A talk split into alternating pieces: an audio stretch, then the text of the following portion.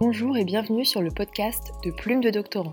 Le podcast dédié à la recherche autour de la Seconde Guerre mondiale. Je suis Charlotte Barnabé. Je suis Guillaume Hilardon.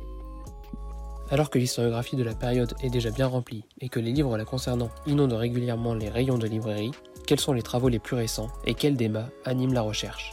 C'est ce à quoi nous essayons de répondre en échangeant avec chercheuses et chercheurs autour de la Seconde Guerre mondiale. Aujourd'hui, dans le podcast de Plume de Doctorant, un sujet d'actualité puisque nous recevons Anthony Guillon pour nous parler de son ouvrage Les tirailleurs sénégalais de l'indigène au soldat de 1857 à nos jours, sorti en 2022 chez Perrin. Et ce, livre fait donc écho au film sorti il y a quelques semaines, Tirailleurs de Mathieu Vadepied. Anthony Guillon, bonjour. Vous êtes enseignant agrégé, docteur de l'Université de Montpellier et vous avez soutenu votre thèse en 2017 qui portait sur les tirailleurs sénégalais en France, euh, selon une approche anthropologique et prosopographique. Bonjour à tous les deux, merci pour votre invitation. Euh, donc pour cet ouvrage euh, que vous avez publié récemment, vous avez choisi d'élargir par rapport à votre sujet de thèse. Pourquoi ce choix et est-ce que cela vous a permis de peut-être de comprendre de nouvelles choses ou de nuancer au contraire d'autres choses vues dans la thèse Alors la première raison, elle est assez simple, c'est que moi, en fait, j'ai fui le sensationnel dans ma thèse. Quoi. Je voulais pas des guerres.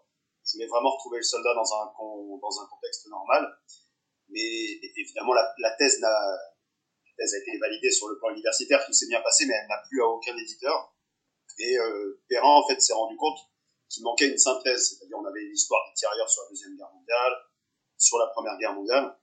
Et c'est là, finalement, qu'ils m'ont proposé de, de faire la totalité de l'histoire. Donc euh, moi j'ai décidé voilà de partir euh, vraiment des, origines, des proto-origines et d'aller euh, jusqu'à nos jours. Finalement, c'est aussi une façon de réfléchir sur notre capacité à toucher des personnes, etc. Il faut être honnête, une thèse n'est pas beaucoup lue. Un article universitaire, sans vouloir décourager qui que ce soit, n'est pas, ne touche pas non plus un grand public. Et finalement, il faut peut-être aussi accepter nous, en tant qu'historiens, bah, euh, d'aller vers la synthèse, etc., euh, de ne pas forcément euh, stigmatiser les biographies, même si c'est pas l'ordre du jour d'en rédiger une pour moi. D'accord. Et du coup, pour que ce soit pour cet ouvrage ou pour votre thèse, quel type de sources avez-vous mobilisé? En fait, j'ai eu beaucoup, beaucoup de chance dans le sens où pour ma thèse, j'ai bénéficié de sources qui n'ont jamais été dépouillées, parce que c'est ce qu'on appelle le fonds Moscou les Allemands les ont prises en 1940 quand ils ont envahi Paris, et les Russes les ont prises aux Allemands quand ils ont pris Berlin en 45. Et l'histoire de ces sources, elle est assez passionnante. Par exemple, Khrouchtchev, quand De Gaulle prenait ses distances avec Kennedy, il rendait quelques sources. Et finalement, c'est euh, Poutine, à la fin des années 90. Euh, voilà, il voyait pas trop euh, l'intérêt de ce stock, donc il a tout renvoyé euh, entre Quai d'Orsay et le SHD, euh, le service historique de la défense à Vincennes. Et moi, c'est sur ce dernier fonds que j'ai pu travailler, donc des archives euh, vraiment neuves, des archives très banales, c'est-à-dire euh, moi, ce qui m'intéresse finalement, c'est pas le cadre du combat, c'est comment on prépare quelqu'un au combat, donc les questions d'alimentation, l'occupation du temps libre, c'est vraiment quelque chose de décisif. Hein. Qu'est-ce qu'on fait pendant le temps libre? Comment est-ce qu'on forme des personnes? Et comment est-ce qu'on forme aussi un tirailleur sénégalais? C'est-à-dire quand on lui enseigne l'histoire, quand on lui enseigne l'instruction civique, comment on lui explique ce qu'est la liberté, l'égalité, sans qu'il le retourne contre vous? Donc finalement, ce sont des sources euh, qui pourraient paraître inintéressantes au premier abord, mais qui permettent vraiment de, mettre en place euh, les structures, de bien comprendre ce qu'est ce corps d'armée finalement. D'accord. Et du coup, est-ce que vous avez, euh, vous avez rencontré des tirailleurs? Est-ce que vous avez un lien particulier avec eux? Et si oui, comment, comment ils ont perçu le fait qu'un historien travaille sur leur histoire? Au début, je suis rentré dans le sujet peut-être euh, avec, un petit peu d'arrogance liée à ma jeunesse à ce moment-là, c'est-à-dire je vais aller sur un sujet euh, très polémique et comme moi, de toute façon, j'ai pas de lien sentimental avec ces hommes, je ferai quelque chose d'objectif. Voilà, c'est ce qui nous ramène au fameux débat euh, objectivité-subjectivité. Et au fur et à mesure, c'est vrai que j'ai rencontré certains de ces hommes, ça m'a permis de donner un petit peu de chair. Voilà, et aussi peut-être en tant qu'historien, c'est bien les chiffres, c'est bien les tableaux, etc. Mais il y a un moment aussi, il faut, accepter d'aller vers euh, l'émotion, sans forcément, euh, sans forcément lui céder. Mais il faut aussi savoir comment ces hommes ont compris leur parcours. Et finalement, quand un ancien tirailleur vous explique que bon, on a été chercher en 1940, ça n'a posé aucun souci pour passer les frontières, et qu'aujourd'hui, quand je dis aujourd'hui, hein, c'est les années 2000, euh, pour revenir en France, il doit galérer pour faire un visa. Bon, bah évidemment, c'est pas quelque chose auquel on pense en tant qu'historien en premier abord, mais euh, ça permet, je pense, voilà, d'amener un petit peu de la chair. Et euh, bon, bah, le film Tirailleurs, etc., finalement, il, m'a amené sur un exercice un peu compliqué pour un historien, mais je pense que c'est quand même salutaire. Et, et du coup, euh, il, il, parlait facilement, pas de sujet euh, qu'il refusait d'aborder, ou ce genre de choses? Alors moi, j'en ai pas rencontré beaucoup, hein. ceux que j'ai rencontrés sont, en France, et euh, je suis passé notamment par une petite fille de tirailleurs, hein. c'est elle qui mène, mène tout leur combat, qui leur a permis d'obtenir la, nationalité en 2017. Et donc là, la mesure qu'on a eue il y a pas longtemps, c'est-à-dire ils peuvent rentrer en Afrique sans rester six mois toucher leur pension. Elle s'appelle Aïssa Tasek. Et et voilà, finalement, donc j'ai échangé à la fois avec des tirailleurs, à la fois avec des, euh, des descendants. Ce sont des gens qui ont un lien avec la France. C'est-à-dire, ils sont en France, et euh, sauf peut-être sur la question des pensions, ils ont un lien qui est affectif avec la France. C'est-à-dire, il ne faut pas euh, les voir euh, forcément tirer à boulet rouge sur la France. Ils comprennent juste euh, pas le fait que bon, ils ont fait la même guerre, ils n'étaient pas payés la même chose. En revanche, ceux qui sont en Afrique, donc là on a d'autres historiens qui les ont rencontrés, peuvent avoir un discours beaucoup plus euh, vindicatif, puisque eux, pour le coup, ont fait le choix de couper les ponts avec la France. D'accord.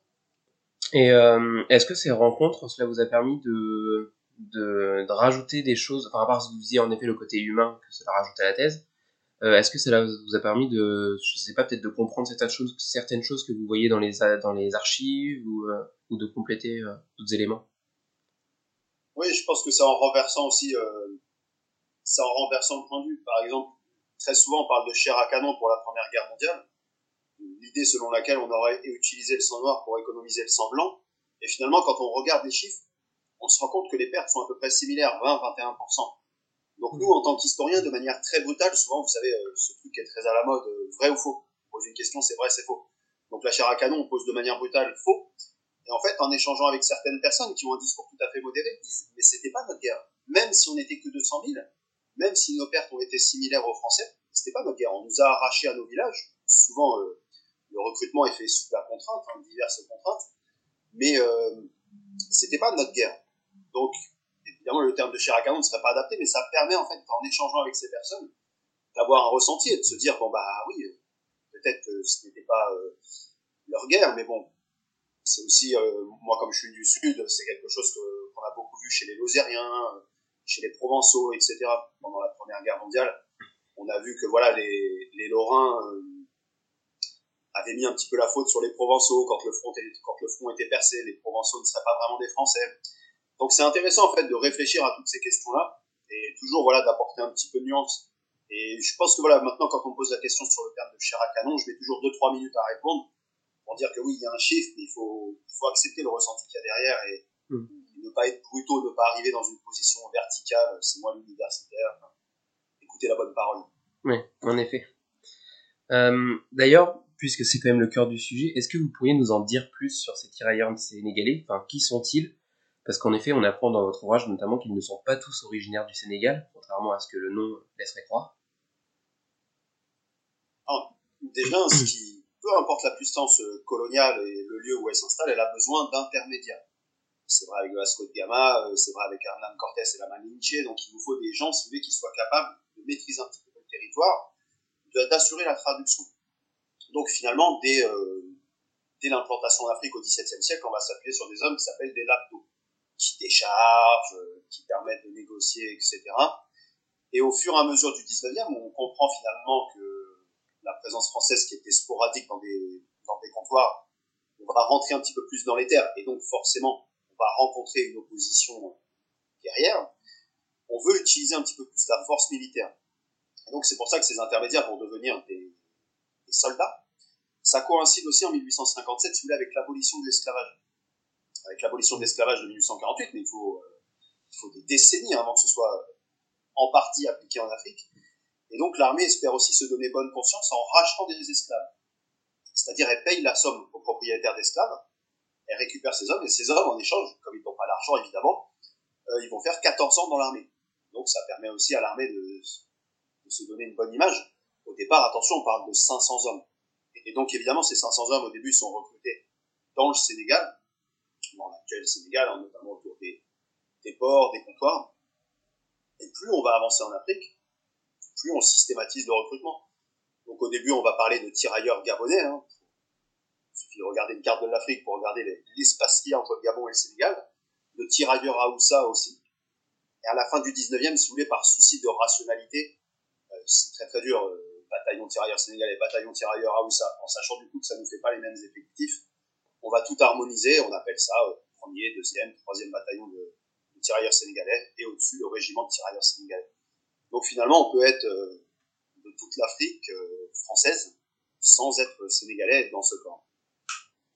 Et est-ce qu'il y a une évolution des effectifs entre euh, la Première Guerre mondiale et la Seconde Guerre mondiale?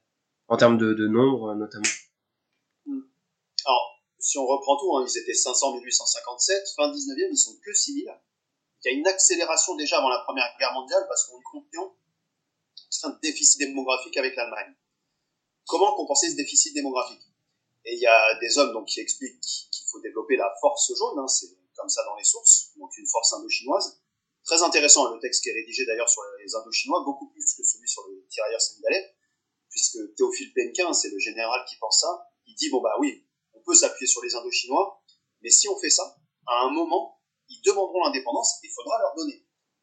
Et euh, celui qui pense ça, donc côté africain, c'est Charles Mangin, avec un livre qui a eu un grand succès en 1910, hein, La Force Noire. Et donc lui, il n'est pas du tout dans cet état d'esprit.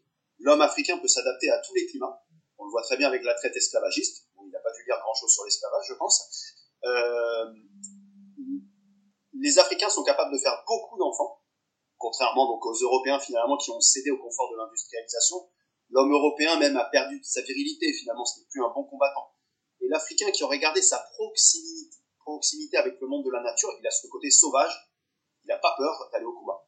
Et donc ces idées, elles, elles font pas l'unanimité, mais il y a une sorte voilà d'opportunisme. Et en 1908, donc on les amène au Maroc. Et là, très rapidement, finalement, avant la Première Guerre mondiale, ils sont déjà 15 000.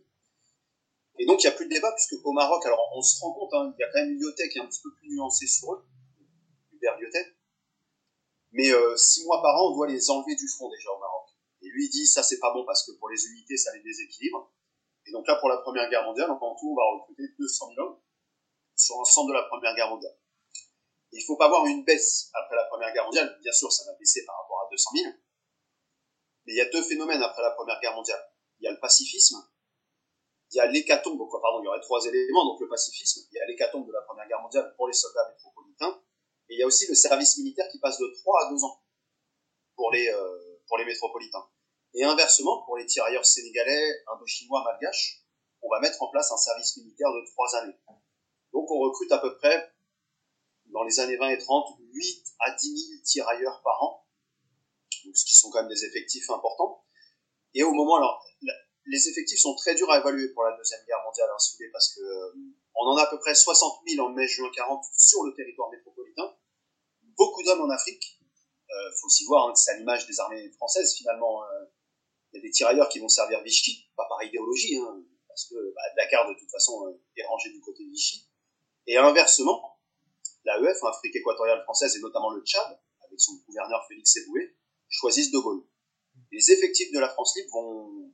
Eric Jennings hein, avait parlé, il dit la France libre fut africaine. Euh, en 1942, on a 70 000 hommes pour la France libre, la moitié viennent de l'Empire. Et après, donc, si vous voulez, bah, pour aller jusqu'au bout, hein, en termes d'effectifs, pour la guerre d'Indochine, ils sont particulièrement présents. Hein, c'est vraiment un des. On a déjà travaillé sur la question, mais je pense qu'il y a encore beaucoup à faire. Ils sont 60 000 en Indochine. C'est énorme. Et pendant la guerre d'Algérie, 5 000. Pourquoi le chiffre diminue bah Parce que les indépendances sont en train de gagner du terrain en Afrique subsaharienne. Et aussi, on craint une solidarité musulmane qui, n'a jamais eu lieu. Hein. Pour le coup, les tirailleurs n'ont jamais été solidaires de quelque cause que ce soit là-dessus. Et du coup, euh, le corps, de toute façon, s'éteint entre 1958 et 1962. D'accord, merci. Et du coup, euh, comment... Euh comment ils sont perçus dans l'armée française? Est-ce qu'on leur prête des, des, qualités combattantes ou au contraire euh, on les cantonne plutôt à, aux, aux, unités d'approvisionnement, ce genre de choses Est-ce qu'ils sont vraiment au combat ou pas? Alors, la spécificité des tirailleurs, si on les compare aux Indochinois et aux Malgaches, c'est que ce sont toujours des fantassins. Euh, il y a très très peu d'artilleurs, sauf à partir des années 20, euh, très peu dans ce qu'on appelle les services, l'infirmerie, etc. Euh, pourquoi? Bah, On estime qu'ils sont plus stupides que les autres. Hein. Il faut voir les... Quand on prend les textes hein, dans les sources, c'est d'une violence, c'est-à-dire les Indochinois de toute façon sont trop efféminés pour aller au combat. C'est les termes hein, qu'on voit. Les Malgaches sont bien, ils comprennent assez vite, mais euh, parfois il y a un défaut d'obéissance, et les tirailleurs sénégalais ne comprennent pas grand-chose. C'est vraiment comme ça hein, dans les sources que c'est euh, donné, même dans les ordres. Dans, les ordres, en fait, on, on donne comme instruction de ne jamais conjuguer les verbes. Yabon, banania, et en fait, dans les manuels militaires, c'est euh, toi mettre balle dans barillet, toi charger, toi tirer. Et en fait, c'est écrit comme ça dans les sources euh, militaires. Donc il y a vraiment une vision, euh, c'est ce qu'on appelle, vous voyez, au fur et à mesure, le tirailleur sénégalais ne va plus être un sauvage pendant la Première Guerre mondiale. On donne cette image du sauvage aux Allemands. On diffuse des clichés selon lesquels, bah, comme ils ne savent pas compter, ils ramènent les têtes des Allemands. Donc on diffuse ces espèces d'idées sein de l'armée allemande, qui y croient, hein, bien sûr. les colliers d'oreilles aussi, comme ils ont beaucoup de gris-gris, ils aiment beaucoup ramener des oreilles avec eux, ce qui est du grand n'importe quoi. Hein. Euh, actes d'anthropophagie, etc. Et dans le même temps, en côté français, bah, si vous voulez, c'est la mission civilisatrice. On est intervenu en Afrique, en Indochine, pour permettre à l'homme africain, asiatique, de rejoindre le génie européen. Et si 40 ans après, aux Français, on est encore en train de leur présenter un homme sauvage, bah, la mission civilisatrice n'est pas justifiée. Et c'est là qu'intervient Banania. Banania n'est pas sauvage, mais il est encore un peu niais. Donc ça veut dire que le processus de civilisation marche, et surtout il faut encore être présent, parce que cet homme n'est pas encore pleinement civilisé. Donc ça, si vous voulez, c'est l'image qu'on peut avoir d'en haut. Et au sein de l'armée, c'est très variable. Hein. C'est un des atouts du film. On voit des hommes qui les détestent, il y a vraiment évidemment cette approche raciste. On voit d'autres qui se prennent d'une vraie solidarité pour eux. Une solidarité de tranchée qu'il ne faut pas surévaluer, contrairement à des choses que j'entends dans les médias. On était tous frères, etc. C'est toujours n'importe quoi, faut pas abuser non plus. Mais euh, généralement, ce qui l'emporte, ça va être l'indifférence. Pourquoi l'indifférence? Bah, Notamment, si vous voulez, pendant ces fameux temps de repas, ces temps de pause, etc., pour vous retrouver avec les gens que vous comprenez, avec les, gens avec lesquels vous pouvez échanger. Et du coup, ici, euh, bah, les tirailleurs, généralement, restent dans leur coin. Et c'est pareil pour tous les autres, mais même au sein des tirailleurs. C'est-à-dire, on va se retrouver entre ceux qui parlent le Wolof d'un côté, de l'autre le Peul, etc. Vous avez évoqué d'ailleurs euh, donc l'image de Banania et je me demandais est-ce qu'il y a des indicateurs qui nous permettent de voir la manière dont cet imaginaire populaire est finalement, enfin dans, cet, imaginaire euh, véhiculé par l'armée, entre autres, enfin véhiculé depuis le haut, de quelle manière est-ce que ça se répand et est-ce que c'est justement euh, répandu au sein de la population, au sein des personnes en fait qui pourraient être susceptibles de recevoir cet imaginaire? Il y, a, en fait un espèce de décalage entre, entre une opinion publique, on a strictement rien à faire des colonies, et l'importance de l'iconographie coloniale. Et Banania, en fait, très tôt, a, surfé là-dessus pour euh, vendre sa poudre chocolatée. Ils étaient déjà passés par une femme des Antilles avant. Et en 1915, voilà, ils ont cette idée-là. Ils envoient donc plein de boîtes euh, de chocolat, euh, boisson chocolatée à base de farine de banane, un truc comme ça, il me semble. Ils l'envoient donc gratuitement vers le front. Et ils accompagnent ça de cette image euh, Diabon Banania. Donc il y a vraiment cette idée de passer par l'imaginaire colonial pour fonctionner, mais on, voit aussi, si vous voulez, des cartes postales. J'ai aussi retrouvé des bons points des bons points pour l'école primaire, traduit en anglais et en russe, hein, où on voit en fait un tirailleur sénégalais qui est euh, à l'extérieur d'une sorte de, parc de prisonniers, où il y a du barbelé autour, et c'est les Allemands qui sont à l'intérieur. Vous avez un père et sa fille, donc euh, des Français, hein, qui viennent tranquillement, qui viennent vers le tirailleur complètement rassuré, et euh, le tirailleur, avec un grand sourire, les dents blanches, etc., selon le cliché, répond « Tu viens voir les sauvages ?» Et du coup, vous voyez, même, dans, même auprès des enfants, on essaye de véhiculer euh, cette image qui finalement va trouver son triomphe avec l'exposition coloniale de Vincennes en 1931, mmh. où on demande à des hommes, des tirailleurs, etc., qui, qui, ont un rapport à la France déjà assez avancé, de se déshabiller, de mettre un bagne, euh, de jouer le sauvage euh, au sein d'un village africain, une espèce de village complètement primaire tout le monde est à moitié nu. Et ben, d'ailleurs, vous avez évoqué ce fantasme qui se répand chez les Allemands, enfin véhiculé par les Français, qui se, qui se relaie chez les Allemands. C'est quelque chose qu'on retrouve notamment, euh, pendant l'occupation de la Rhénanie, en fait aussi dans l'entre-deux-guerres. Est-ce que vous pourriez nous en dire plus à ce sujet? Ah, Déjà, dès, 1914, en fait, quand les Français, les Français sont vraiment les seuls, tout le monde utilise des troupes subsahariennes, et les Français sont les seuls à les amener en Europe. Donc tout de suite, les Allemands le dénoncent. C'est-à-dire, bon, bah, ils disent, les Français, vous nous, vous, vous, vous plaignez qu'on commette des exactions dans le Nord, et vous, vous amenez des soldats noirs en Europe combattre des frères européens. Donc c'est une attaque à la civilisation. Et les Allemands, tout ça, le vivent, euh, le vivent assez mal. Et bizarrement, tout le monde pense globalement la même chose. Donc les Britanniques sont alliés des Français, ils en parlent pas trop. Mais à la fin de la Première Guerre mondiale, au moment où on négocie le traité de Versailles, euh, Lloyd George dit euh, plus d'armées nègres en Europe. Il ne faut plus qu'il y ait d'armées nègres en Europe. Et pendant ce temps-là, en fait, Clémenceau et Blaise Diagne, hein, donc Blaise Diagne c'est député du Sénégal à ce moment-là, s'entendent assez bien. Euh, Blaise Diagne a permis en fait que le recrutement se passe plutôt bien en 1918. Et Blaise Diagne dit pour nous remercier, pour remercier les tirailleurs sénégalais, ce serait bien de permettre à certains corps de venir dans l'occupation donc de la rive droite du Rhin, l'occupation de l'espace rhénan. Et donc euh, Clémenceau accepte sans trop de soucis. Donc euh, vous voyez, en fait, on va les utiliser, mais plus dans le cadre d'une récompense. Dans un premier temps, on envoie des soldats marocains, malgaches. Alors sur place, il y a quelques viol hein, euh, qui accompagne toute occupation. Il n'y a pas d'excès. Hein. En aucun cas, je, justifie ou quoi. C'est juste que ça va prendre des proportions assez énormes, mais les tirailleurs sénégalais ne sont pas encore arrivés. Donc les Allemands dénoncent la proportion des troupes noires à violer les femmes allemandes. Et là, en fait, euh, l'article est d'abord publié dans le Times. C'est le Times hein, qui va dénoncer ça, avec d'ailleurs un homme, Edmund Morel, qui avait commencé par euh, dénoncer des les exactions au Congo, etc. Et euh, ça marche. C'est-à-dire, même aux États-Unis, etc., on, dénonce la honte noire. C'est scandaleux d'envoyer des hommes noirs qui violent les femmes blanches, etc. L'armée est vraiment prise de court. Elle trouve aucun soutien. Les associations féministes sont contre contre la présence des tirailleurs sénégalais. Les socialistes, Jean Longuet, Henri Barbus, etc., tout le monde, tout le monde est contre les tirailleurs. Donc finalement, il n'y a que l'armée qui peut se défendre que ça, en disant euh, ils sont pas encore arrivés. Et une, association, l'association des Amis des Troupes Noires, qui va les aider, qui va lancer une enquête. Et d'ailleurs, l'enquête, en fait, euh, sur les euh, sur les Malgaches et les Marocains montre qu'un viol sur 1591, ça prouve qu'il y a eu beaucoup de viols, mais un viol sur 1591 a été commis par un Marocain ou un Malgache. Donc euh, c'est terrible et ça aura des conséquences sur le long terme, puisque parmi ces relations entre Marocains, Malgaches et Allemands, il y avait des relations consenties, il y a eu des enfants, etc. C'est ce qu'Hitler appellera les bâtards rénants, hein, les métis, qu'il faut à tout prix faire stériliser.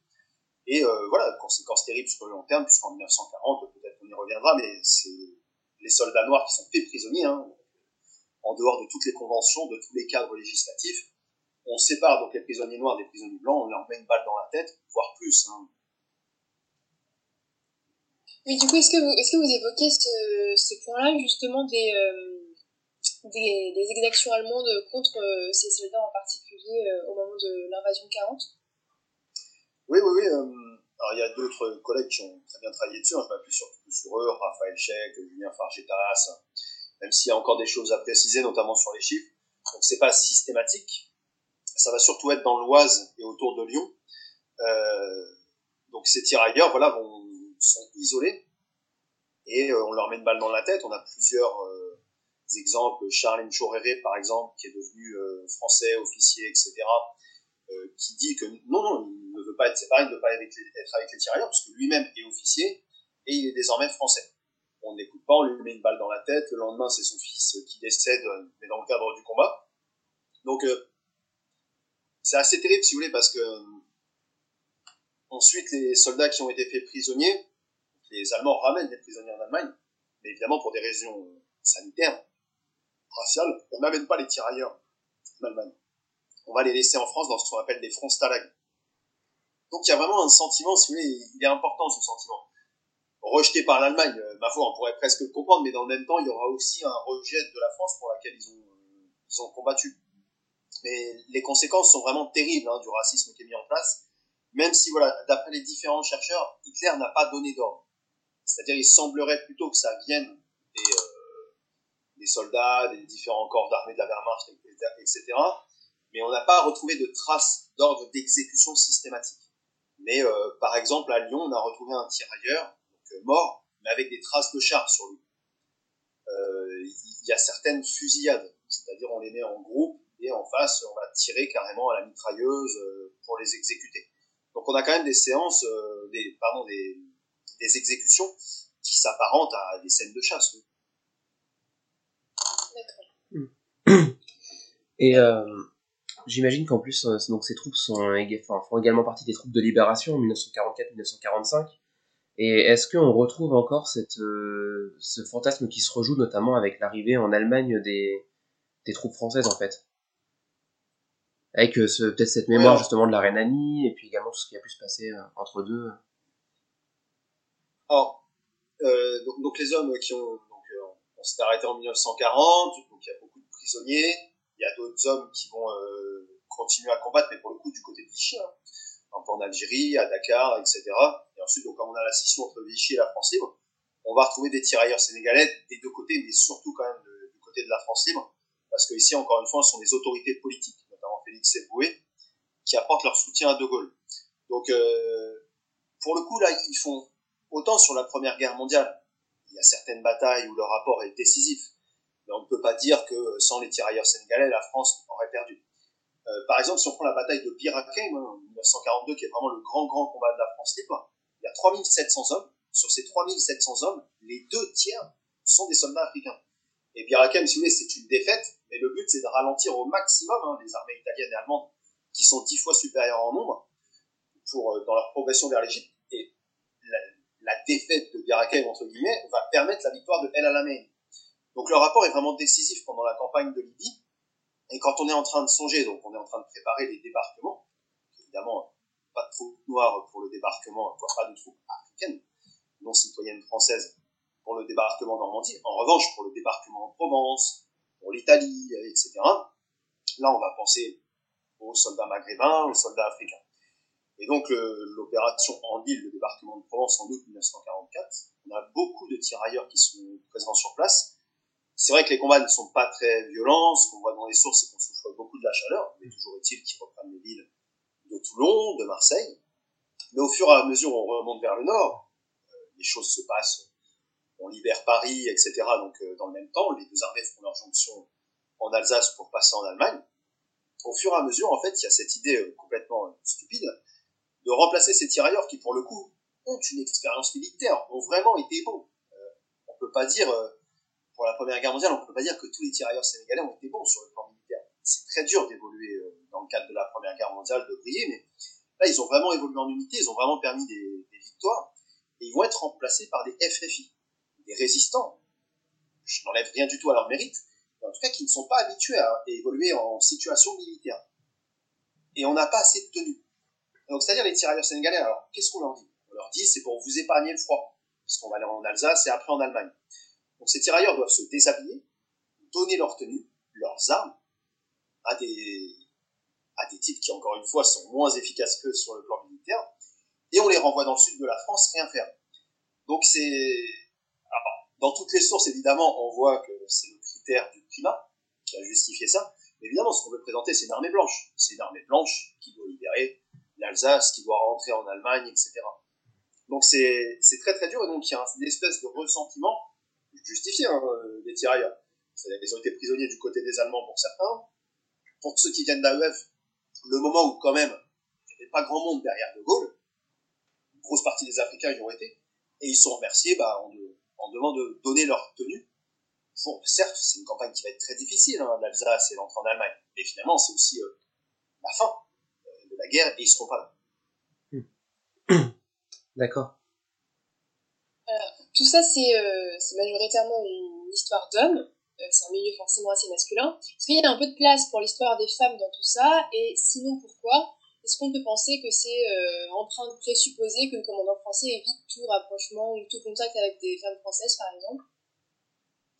Alors, si on prend, voulez, quand ils étaient en Afrique, quand ils sont en Afrique, dans certains lieux, quand on n'est pas en campagne, etc., c'est-à-dire finalement on est à côté du cadre d'habitat, ce sont les Français qui vivent en camp, et les tirailleurs qui le soir rentrent chez eux. Euh, et donc il y a ce cliché aussi de Madame Tirailleur. Mangin, dans un de ses livres, dit qu'il y a des femmes de tirailleurs qui suivaient leurs hommes, qui leur redonnaient des balles, etc.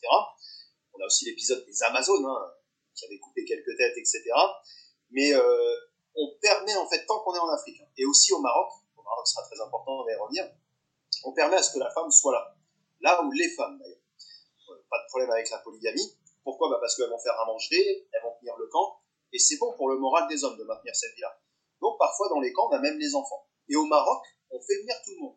C'est-à-dire on fait venir femmes et enfants. Et euh, on a une multiplication des clichés au début du XXe siècle. Donc on est toujours content quand on est historien et qu'on a plein de photos, mais il faut se poser des questions aussi. S'il y a plein de photos, c'est qu'on les a voulues, qu'est-ce qu'on veut montrer? Et on montre justement ces espèces de familles où euh, il y a deux hommes, plein de femmes, plein d'enfants partout. Cette espèce d'idée que l'Afrique serait un réservoir inépuisable en hommes. Donc la femme est présente, mais avec la Première Guerre mondiale, bah, évidemment, c'est terminé. C'est terminé, le lien est coupé, il n'y a plus de... On, ne peut pas, si vous voulez, le lien épistolaire qui existait pour les poilus n'existe pas pour les soldats africains.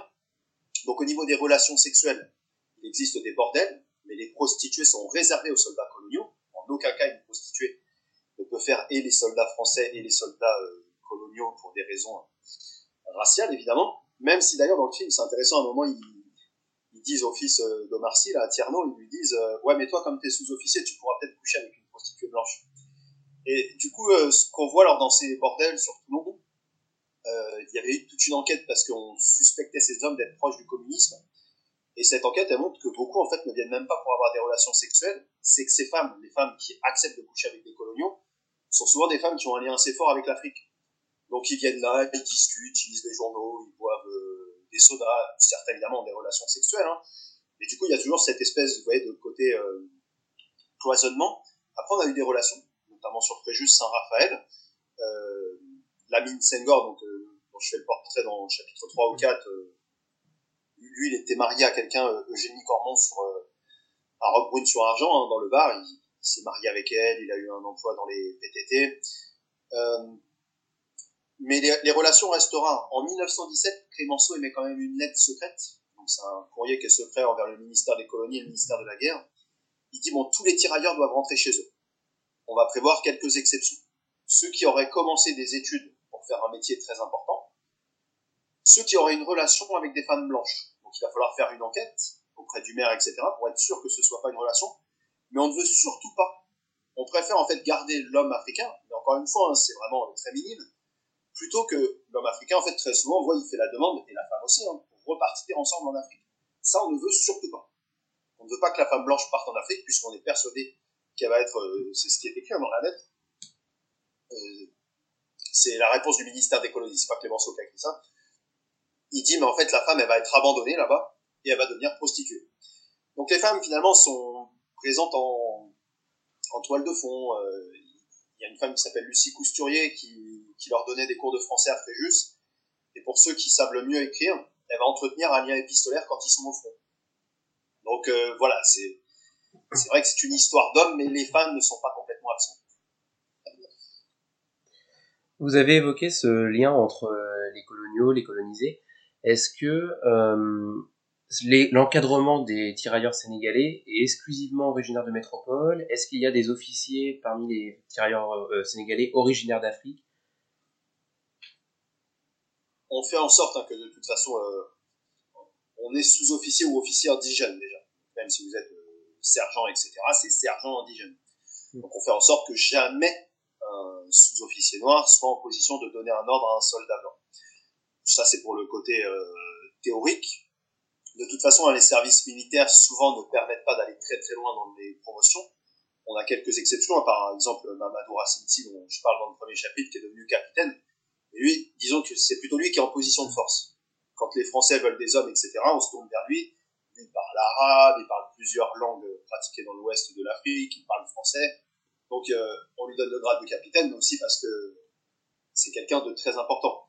Quand on, envahit des villages, etc., on lui permet de choisir des esclaves, de prendre des femmes. Euh. mais c'est un exemple évidemment euh, qui est très rare.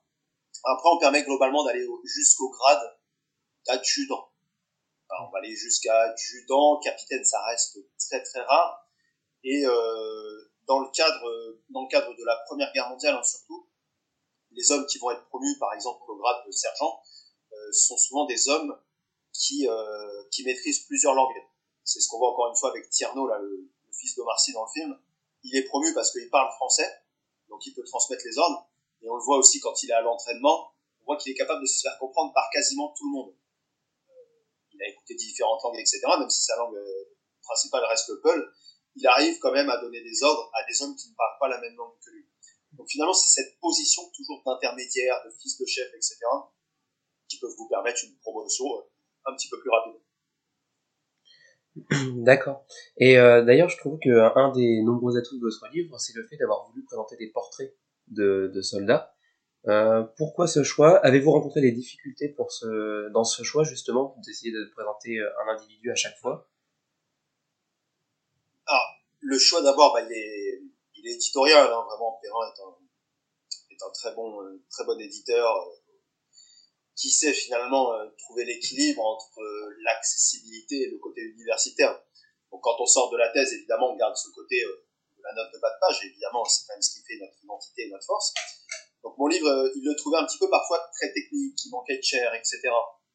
Donc il y a certains passages que j'ai donné un petit peu plus de corps, mais moi je voulais pas sacrifier, c'est-à-dire finalement, je m'intéresse à quoi? Mon rêve finalement, si je devais faire une biographie, ce serait la biographie d'un potier, quoi. Donc sensationnel ne m'intéresse pas trop.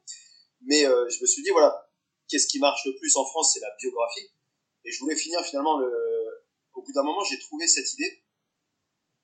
J'avais lu un livre, c'est Oleg Klemiouk qui avait fait une biographie de Staline. Il terminait chaque chapitre par un événement de la vie de Staline. J'avais trouvé cette approche intéressante et moi je me suis dit bah tiens, je vais mettre un portrait mais mon but ici, c'était de montrer la diversité des tirailleurs. Je voulais qu'à travers cette galerie de portraits, on se dise, ah oui, bon, euh, ils sont tous complètement différents. Donc finalement, mes deux premiers portraits, euh, Mamadou Racinti et son frère Mademba, on voit des types ultra puissants. Ultra puissants sur le plan militaire, sur le plan économique. Mademba, si, parle avec Archinard, hein, il s'échange des courriers, etc. Archinard l'appelle mon, cher. Donc euh, montrer qu'il y a des hommes qui étaient très puissants, surtout dans le cadre de l'occupation coloniale. après, évidemment, c'est la biographie, donc il faut quelques héros. J'ai mis Atiba pour la Deuxième Guerre mondiale, qui a contribué à la résistance dans les Vosges. D'ailleurs, euh, il y a déjà euh, à Tolincourt, un village dans les Vosges, une rue qui porte son nom. Sa mémoire, elle est très présente dans, l'espace local. Et après, bah, je voulais à tout prix mettre des, mettre des gens d'une grande banalité. Quoi. Et bon, bah, là, c'est dans le chapitre 5, ça, finalement, qui est mon tirailleur à moi. Quoi. Il n'y a que moi qui le connais. Je l'avais trouvé dans les sources. Mais finalement, quand on veut contredire l'image Giabon, on dit toujours, mais Léopold Sédar Senghor, agrégé de grammaire. Oui, mais bon, Léopold Sédar Senghor n'est pas un cultivateur.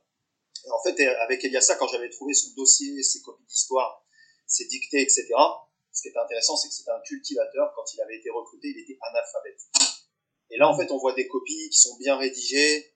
C'est un type qui a quasiment fait aucune campagne. Il a été au Maroc dans les années 20, mais bon, euh, il a jamais eu d'acte d'indiscipline. Et finalement, voilà, c'est un portrait peut-être qui, qui va ressembler au plus grand nombre de tirailleurs. Je perds sa trace en 1934, mais voilà, il faut aussi accepter, quand on se lance dans une biographie de quelqu'un qui n'a pas eu un parcours exceptionnel, bah, il va manquer beaucoup de pièces au mmh. puzzle. Donc euh, après, la difficulté, c'est... Euh, il y avait certains chapitres sur lesquels j'avais un petit peu de mal à trouver un portrait cohérent. Et le dernier, je voulais pas le faire dans le sens où j'aurais forcément pris un tirailleur qui est toujours vivant. Et bon, bah, parmi les derniers tirailleurs, le plus emblématique, hein, qu'on voit un petit peu dans les médias, c'est Yoro Diao. Et je me suis dit, voilà, bah, je vais terminer avec lui parce que la façon dont il parle, etc., le, dynamisme qu'il peut avoir, bah, ça permettait voilà, d'avoir cette galerie euh, assez complète. Mais c'est vrai que j'étais assez content de l'idée. C'est réussi. Merci. Oui, donc du coup, euh, magnifique transition. Euh, quelle place justement ces, ces, régiments de tirailleurs jouent dans les guerres de, décolonisation? Ah, c'est terrible si vous voulez, parce que ils vont être très très présents. Ils sont rejetés par tout le monde. Ils vont être vus. Alors, on les utilise très très vite. Hein. On va les utiliser en Indochine, à Madagascar pour la répression, dans l'actuel euh, Syrie-Liban et au Maroc aussi. Et ils ont une image déplorable c'est-à-dire, on attend de ces hommes une certaine solidarité. Or, ils apparaissent comme le bras armé de l'Empire. Jamais, jamais il y a eu de solidarité. On a des tirailleurs hein, qui commettent des exactions. Euh, et on a, pour le coup, bah, des, violences, mais euh, terribles, contre des tirailleurs qui sont commises dans l'actuelle Syrie, au Maroc, aussi à Madagascar, où on va avoir des massacres de tirailleurs. Donc ils sont tout de suite utilisés, et ce qui est terrible, c'est que quand ils sont envoyés en Indochine, tous les rapports disent qu'il faut surveiller. Il faut surveiller étroitement pour pas que certains se prennent de solidarité pour les Indochinois, ce qui serait compréhensible. Et en fait, à aucun moment, aucun moment, on voit une espèce de solidarité, etc. Dans les années 30, quand on les surveillait, parce que la propagande communiste essayait de les toucher un petit peu, en insistant sur, le, sur la lutte contre la colonisation, ça n'a jamais, jamais, jamais pris. Et donc, si vous voulez, il y a ce côté terrible, puisque même au moment où leurs pays deviennent indépendants, pendant la guerre d'Algérie, donc au fur et à mesure où les pays d'Afrique subsaharienne deviennent indépendants, on appelle les hommes de ces pays et on leur donne une option, c'est-à-dire soit ils continuent à servir dans l'armée française et euh, on finira par les faire devenir citoyens français, bien sûr, belle promesse, soit ils retournent dans leur pays, leur pays qui est nouvellement indépendant. Et bah, peu importe de toute façon. La France vous remerciera pas. Et pour ceux qui font le choix de retourner dans leur pays, alors sauf quelques-uns qui vont euh, qui vont s'imposer à la tête de leur pays, mais c'est quand même très rare. Généralement, ils sont rejetés. Ils sont vus comme des traîtres à la solde des Français. Et en France, bah, ils vont être abandonnés euh, dans des foyers euh, sans être trop remerciés. Donc la période de la décolonisation, c'est quand même quelque chose d'assez. Parce qu'on voit que finalement, dans l'histoire de ces hommes, ils n'auront pas eu beaucoup de soutien. Et du coup, nous y êtes revenus plusieurs fois. Mais on se demandait ce que vous pensiez des, productions artistiques, culturelles qui ont, qui ont pour sujet les tirailleurs bien sûr le film avec Omar Sy, mais je pensais aussi à l'ouvrage euh, Frères d'âme de David Diop. Euh, euh, est-ce que vous trouvez qu'elle dégage une image toute faite du tirailleur ou au contraire elles ont aussi des, des qualités? Alors c'est vrai que du coup c'est un débat qui a été amené avec, avec la sortie du film, mais ici c'est quand même un film. Il y a la Gaumont, il y a Canal+, je crois qu'il y, a France Télévisions derrière, il y a Omar Sy. Donc c'est une machine, quoi, le, film. Mais il y a d'autres productions qui avaient été faites avant. En 2017, il y avait un film de Gabriel Le Gaumont, avec Alexandra Lamy, hein, d'ailleurs, qui s'appelle Nos Patriotes, et justement qui fait le portrait d'Adiba, le résistant dont on parlait tout à l'heure. En BD, en BD, ça fonctionne beaucoup. Euh, il y, euh, y, y, a plusieurs bandes dessinées qui reviennent euh, sur les tirailleurs, qui sont ultra intéressantes. Et du coup, c'est vrai que vous faisiez référence à David Diop, le frère d'âme. Et dès 1920, en 1920, il y a Jérôme et Jean Tarot qui publient la randonnée de Samba Diouf. Et euh, les premières productions artistiques étaient quand même très euh, caricaturales, mais ici on était encore une fois dans les années 20 et 30. Je trouve que maintenant on est quand même dans quelque chose de, de nuancé, euh, pas forcément dans la revendication, etc. Il y a aussi Nicolas Michel, le sang noir des baleines, qui est ultra intéressant comme roman. Euh, bref, même, dans le rap, hein, euh, Kerry James dans sa lettre à la République, il parle des tirailleurs sénégalais, qui la peste aussi, hein, comme il avait eu un grand-père euh, tirailleur. Donc finalement, quand on cherche un petit peu, mais évidemment c'est pas les premières œuvres auxquelles on pense euh, qui vont ressortir, ça fait un moment dont on, en parle, mais voilà, bah là évidemment c'est sûr qu'avec Omar Sy on va toucher un petit peu plus de monde, et même le film il est assez bien fait, puisqu'on est quand même ici dans une, dans une période un peu piège, euh, puisque s'ils avaient fait un film très militant, vous voyez, notamment sur la Deuxième Guerre mondiale, les pensions, etc., le film est très sobre. C'est-à-dire, il n'y a pas du tout de revendication dedans. Donc après, autour du film, bien sûr qu'on a parlé de la question des pensions, etc., mais quand on prend le film en lui-même, il n'y a pas d'idée de chair à canon, euh, de sacrifice de l'Afrique au profit de la France, etc. C'est un film qui n'a pas de revendication, mais en tout cas, le fait de l'avoir porté là, bah, évidemment qu'il y a des, revendications, elles vont intervenir derrière, euh, il y a un dialogue qui est intéressant. Donc je trouve que le film est réussi pour ça, parce que soyons honnêtes, dans le contexte politique actuel, bon, on voit bien que toutes les critiques qui avaient été faites euh, contre le film ont été faites par des par des personnes qui ont critiqué un film sans même l'avoir vu, ce qui est quand même exceptionnel. Et vous n'avez pas du tout été euh, consulté en tant qu'expert scientifique sur le tournage ou ce genre de choses? Alors en fait, avec Mathieu Ladepi, on a fait un débat ensemble en novembre à Pessac, c'est le festival de film d'histoire. Et on a parlé ensemble dans le sens où lui avait vu mon nom. Mais euh, moi, le livre n'était pas encore sorti. Hein. Le livre est sorti en juin. Et euh, le film a été mis en avant-première au festival de Cannes.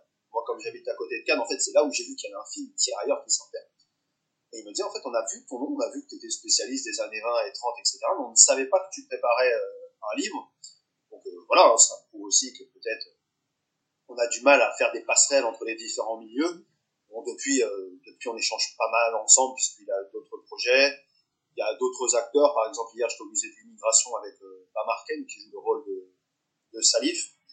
Et euh, voilà, ça permet, euh, ça permet d'avoir un dialogue euh, qui est assez intéressant. Après, ils font avec les moyens du bord. Et bon, je sais pas quel est le potentiel d'un conseiller historique sur place. Donc là, ils ont utilisé Michel Goya, qui est pas forcément spécialiste des tirailleurs. Il y a un nom qu'on oublie, hein, qui apparaît à la fin, Sébastien Dez, qui quelqu'un de beaucoup plus, beaucoup plus jeune, qui est, qui dans secondaire, et qui avait fait un très bon mémoire, si vous voulez, sur les tirailleurs sénégalais en 1917. Donc euh, voilà, je l'ai pas, euh, je l'ai pas mal pris. Est-ce que vous le conseillez comme outil pédagogique? Oui, parce que euh, justement, ce qui est bien, c'est que c'est pas un film militant, mais c'est un film aussi qui nous, qui nous invite à, réfléchir et peut-être à discuter, etc. C'est vrai qu'hier avec euh, on était devant deux classes de, devant quatre classes de quatrième et première en région parisienne.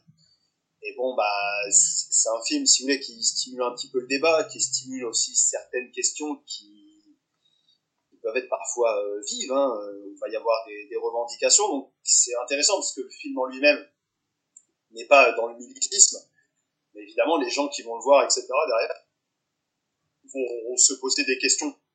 Bon, après, donc, si je devais l'utiliser, bon, j'aime bien, si vous voulez, quand on montre le cadre de vie, quand on montre euh, les rats, la pluie, la boue. Donc il y a plusieurs scènes comme ça qui sont super intéressantes. Et aussi bah, les scènes où on voit des tirailleurs qui ne se comprennent pas eux-mêmes. C'est-à-dire ils parlent tous des langues différentes et euh, ils n'arrivent pas à se comprendre entre eux. Et là je trouve que ouais, le film là-dessus est super réussi. Très bien. Et euh, vu la portée de ce film d'ailleurs, pensez-vous qu'il euh, y aura peut-être une réactivation des mémoires, euh, enfin ou du moins une accentuation des mémoires autour des tirailleurs sénégalais? Oui, je pense que là, là c'est toujours pareil. Après, c'est que sur les mémoires, il y a tellement de mémoires. Et évidemment, chacun a le sentiment que sa propre mémoire est oubliée. Donc là, bon, voilà, le film Tirailleur a été mis en avant. Et bon, il y a un gros dossier pédagogique qui a été fait derrière. Et tout le monde est motivé, c'est-à-dire euh, motivé pour, pour, l'amener devant les classes, euh, pour aller en Afrique hein, aussi. Mathieu Vadepied, il a un super projet de cinéma mobile. C'est-à-dire dans, les coins, dans les coins du Sénégal où il n'y a pas, a pas de cinéma on va amener un 4x4 avec un écran derrière, etc. Donc il y a vraiment une volonté, voilà, d'amener ça, mais avec euh, avec beaucoup d'intelligence, c'est-à-dire euh, loin de toutes les âneries qu'on a entendues euh, au moment de la sortie du film. on amène voilà quelque chose pour réfléchir et même à la fin sur la question du soldat inconnu, etc. C'est plus voilà, c'est plus pour se dire bon bah ils étaient là. En aucun cas les tirailleurs sénégalais ont permis euh, la victoire, euh, mais ils ont fait des combats très importants, ils étaient là, et c'est important de rappeler leur mémoire, comme euh, les soldats malgaches qui, pour le coup, auraient le sentiment, leurs descendants, d'avoir été oubliés, les soldats chinois Donc c'est toujours très dur d'être sur les d'être sur les questions de mémoire. Et nous, en tant tant qu'enseignants, on, on, doit aussi sélectionner quand on fait cours sur une année, etc. Qu'est-ce qu'est-ce que j'aimerais apprendre à mes élèves? Et je peux pas tout leur apprendre. Donc là ici on va sélectionner les mémoires et c'est pour ça que moi j'en veux pas euh, j'en veux pas du tout à des collègues qui n'auraient pas parlé euh, de tirailleurs euh, à leurs élèves. on a quand même plein de choses à faire passer dans le secondaire la moitié du temps. On doit enseigner de la géographie avec la question du développement durable, des inégalités qui sont quand même des questions hautement vives et qui sont très dures à expliquer. Donc je suis plutôt pour voilà ce qu'on a fait hier finalement c'était très intéressant où il y a l'acteur, il y a l'historien, il y a deux classes, donc euh, quatre classes pardon. Donc ces quatre classes en fait vont comprendre ce qui est euh, tirailleur, surtout que derrière il y a un travail d'écriture avec leur propre histoire et de français. Donc euh, voilà et après bah chacun fait les choix qu'il souhaite en termes de mémoire, mais pour un prof voilà c'est toujours dur dans tout ce champ mémoriel extrêmement vif. Hein, qu'à voir à l'heure actuelle ce qu'on entend sur Napoléon III, etc de faire des choix et de bien les faire, de les justifier. Pouvons-nous vous demander sur quoi travaillez-vous actuellement? Avez-vous des projets de recherche en cours? Euh, Oui, alors je pense que là, je l'ai plus ou moins euh, évoqué, hein, en retenant que moi, j'enseigne surtout dans le secondaire un peu à Sciences Po, donc euh, j'ai pas les obligations d'un universitaire. Mais oui, plusieurs fois j'ai sorti les termes d'indo-chinois, de malgache. Donc moi en fait dans l'entre-deux-guerres, toutes les, toutes les sources que j'avais me permettaient de faire une comparaison entre les trois. Et donc c'était ce que je suis en train de faire à l'heure actuelle, c'est-à-dire un livre qui va parler de tirailleurs sénégalais évidemment, qui peut-être répétera d'ailleurs ce que j'ai dit, mais en tout cas plus avoir une démarche comparative. Puisque là, bon, euh, a, ce que j'avais montré avec le livre et ce que montre très bien le film, c'est la diversité des tirailleurs sénégalais. Mais là, ce que j'aimerais montrer, c'est finalement comment, dans les sources, etc., on aborde complètement différemment les soldats qu'on va recruter en Madagascar, en Indochine, euh, en Afrique. Hmm. Mais c'est intéressant finalement quand vous avez, quand on a été aussi loin, quand on a fait la thèse, etc. Donc là, je m'adresse aux doctorants. Hein. Évidemment, on est content quand le projet euh, est aussi bien transformé, quand il y a un concours de circonstances favorables, etc. Mais moi, je fais aussi partie des gens qui pensent que j'ai pas l'alpha et l'oméga des tirailleurs sénégalais. C'est-à-dire, il y a d'autres gens qui sont passés après moi, avant moi, pardon, qui, envers qui j'ai une dette énorme. Et je pense que moi, sur les tirailleurs sénégalais, je vais pas pouvoir faire beaucoup plus. Euh, j'ai amené ma pierre à l'édifice et ça va être d'autres qui arriveront derrière, qui vont avoir un regard un petit peu neuf, qui vont voir un trou d'un côté ou de l'autre et qui vont vraiment apporter quelque chose de plus important. Donc moi, je fais plutôt partie des personnes qui, euh, voilà, là, on passe sur d'autres soldats, après, j'ai plein, plein d'idées en tête, mais finalement, c'est peut-être ce qui est un petit peu le plus dur, c'est que vous êtes le moment, ça fait 15 années que vous êtes spécialiste de la question, mais il n'y a que vous qui le savez, cinq personnes autour. Le moment où tout le monde vous reconnaît comme le spécialiste de la question, c'est le moment où vous êtes déjà en train de, de réfléchir à autre chose, etc. Mm. Donc c'est, intéressant aussi, mais puis bon, je pense pas qu'on puisse faire un bon livre d'histoire par an, euh, contrairement à certains pseudo-staccanovistes, euh, il nous faut des sources aussi. Il faut quand même apporter quelque chose de neuf. Moi, il est hors de question que j'écrive euh, une nouvelle biographie de Clémenceau euh, en répétant ce qu'ont dit les autres et en, prétendant amener la science infuse avec un livre. Je pense qu'il nous faut trouver des archives neuves, etc. Il faut un vrai travail d'archives. Donc un livre d'histoire, bah, ça doit prendre du temps. Et eh ben on espère à l'avenir pouvoir vous écouter à propos de ces Indochinois et de ces Malgaches Moi, vous écoutez sur vos travaux. Merci beaucoup. Merci beaucoup pour cet entretien Merci